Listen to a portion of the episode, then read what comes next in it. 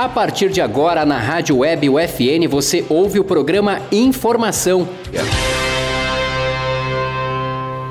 Você vai saber agora as principais notícias da semana.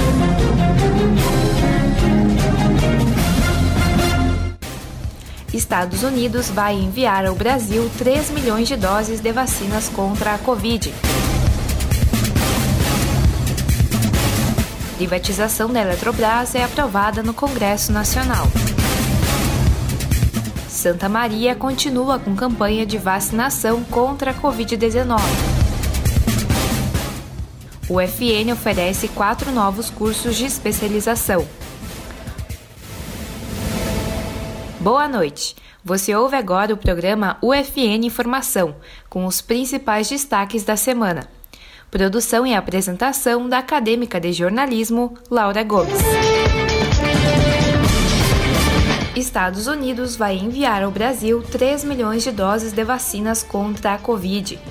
As vacinas são da farmacêutica Johnson Johnson, imunizante de dose única. Esse é o maior número de vacinas mandadas pelo governo americano de forma direta. A negociação para a doação foi realizada entre a Casa Branca e o governo brasileiro.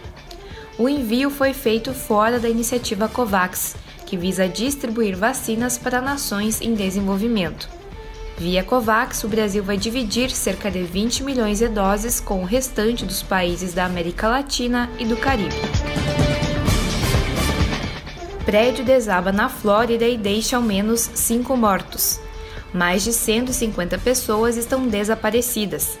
O edifício residencial de dois andares desabou de forma parcial na última quinta-feira, 24 de junho. As causas do acidente ainda não foram divulgadas. Uma operação de resgate é realizada no local em busca de sobreviventes. Jornal de Hong Kong encerra atividades diante da repressão do governo chinês. O jornal Apple Daily é um tabloide popular pró-democracia a decisão de fechar foi tomada para garantir a segurança dos funcionários. No último ano, o jornal foi alvo de várias operações policiais. Na última semana, agentes do Estado invadiram a redação do jornal. O motivo da operação era investigar violações da Lei de Segurança Nacional. Executivos do Apple dele foram presos e os ativos do jornal foram congelados. A Lei de Segurança Nacional busca ampliar o poder da China sobre o território de Hong Kong diante dos intensos protestos pró-democracia que aconteceram em 2019. Acompanhe no próximo bloco os destaques do Brasil e do Estado. Ministro do Meio Ambiente, Ricardo Salles, pede demissão. Estado distribui vacinas Coronavac, Pfizer e Janssen para todos os municípios gaúchos.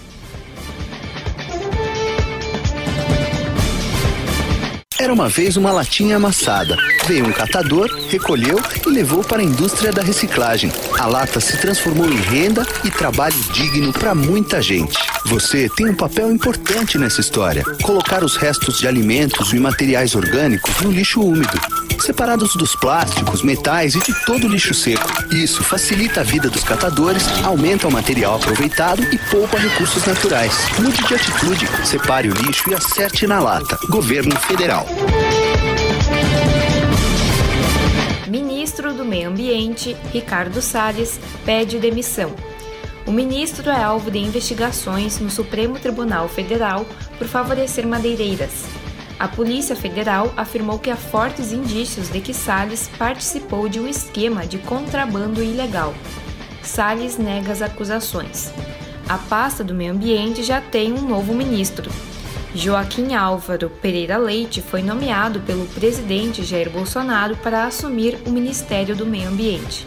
Ele é ligado ao setor agropecuário e ocupa cargos de confiança no governo desde 2019 privatização da Eletrobras é aprovada no Congresso Nacional. O presidente Jair Bolsonaro tem 15 dias para sancionar a medida. A Eletrobras é responsável por cerca de um terço da produção de energia elétrica no Brasil. A privatização ocorre em um momento de crise hídrica no país e risco de apagão. O presidente da Câmara de Deputados, Arthur Lira, afirmou que o país terá que passar por um racionamento de energia educativo para evitar uma crise maior no futuro. O Supremo Tribunal Federal confirma a parcialidade do juiz Sérgio Moro no caso do triplex do Guarujá contra o ex-presidente Lula. A conduta do juiz também foi considerada parcial nas decisões que envolviam o sítio em Atibaia e o imóvel do Instituto Lula. As acusações contra Sérgio Moro ganharam repercussão após o jornal The Intercept Brasil revelar mensagens privadas que apontavam conduta ilegal no julgamento dos processos contra o ex-presidente Lula. CPI da Covid investiga irregularidades na compra da vacina indiana Covaxin pelo governo Bolsonaro. Servidores do Ministério da Saúde relataram na CPI que sofreram pressão excessiva pela assinatura do contrato de compra da vacina. Também falaram sobre um pagamento antecipado das vacinas antes da chegada no país. Ainda foram levantadas suspeitas com relação à empresa responsável por intermediar a compra das vacinas, já que os contratos do Ministério da Saúde costumam ser feitos direto com os fabricantes. O preço pago pela vacina também é investigado, a vacina indiana foi a mais cara que o Brasil adquiriu. A Covaxin ainda não tem autorização da Anvisa e nenhuma dose chegou ao Brasil. Comissão de Constituição e Justiça e de Cidadania da Câmara aprova projeto de lei que muda a demarcação de terras indígenas. O projeto é defendido pela base de apoio de Bolsonaro e pelo agronegócio. O projeto é considerado um retrocesso aos direitos dos povos indígenas por especialistas e defensores de direitos humanos. Os povos indígenas realizaram manifestações em frente à Câmara dos Deputados no dia de votação do projeto de lei.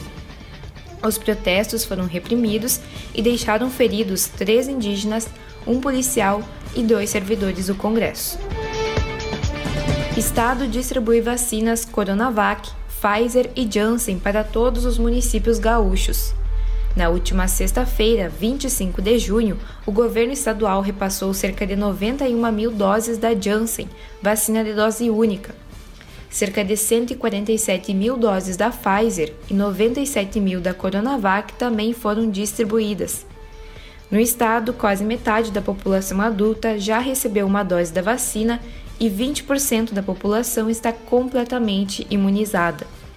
A expectativa é vacinar todas as pessoas adultas com ao menos uma dose até 20 de setembro. No próximo bloco, as notícias de Santa Maria e Universidade Franciscana. Administração. O curso forma profissionais com capacidade empreendedora para um mundo que está em constante transformação. Quem pretende atuar nesta área precisa ser dinâmico, saber lidar com pessoas e ser proativo.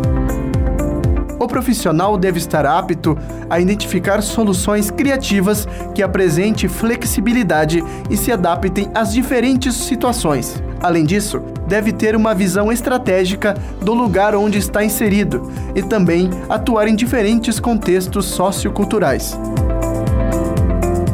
As áreas em que o administrador pode se inserir no mercado de trabalho são as organizações de grande, médio ou pequeno porte, estatal ou privada, nas áreas de administração geral, nas gestões financeiras e orçamentárias, produção e logística empresarial de pessoas, de sistemas e produções. Para mais informações, acesse ufn.edu.br. Universidade Franciscana. Somos o FN, somos você.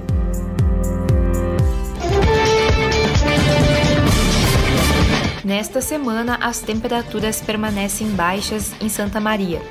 A mínima é de 2 graus na madrugada de terça e quarta. Nestes dias também está previsto geada. A máxima é de 22 graus.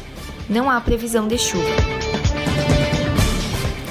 Santa Maria continua com campanha de vacinação contra a Covid-19.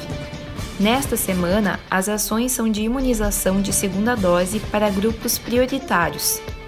Na terça-feira, a vacinação é para pessoas com 68 anos ou mais que fizeram a primeira dose no final de março.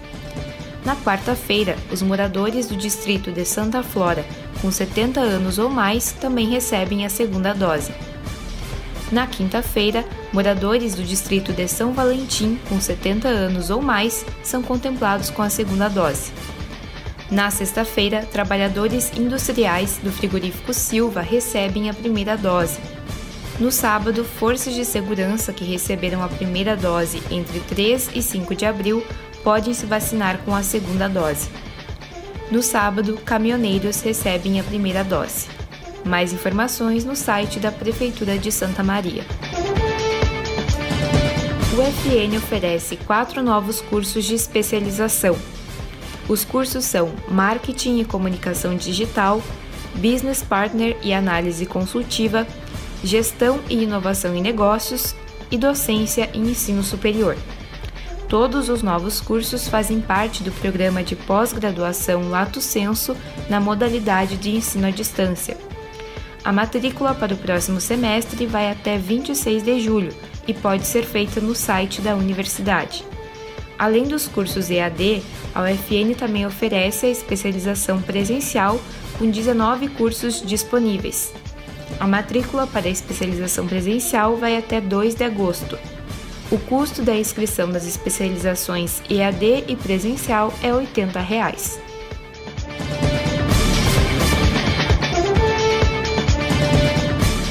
Este foi o UFN Informação.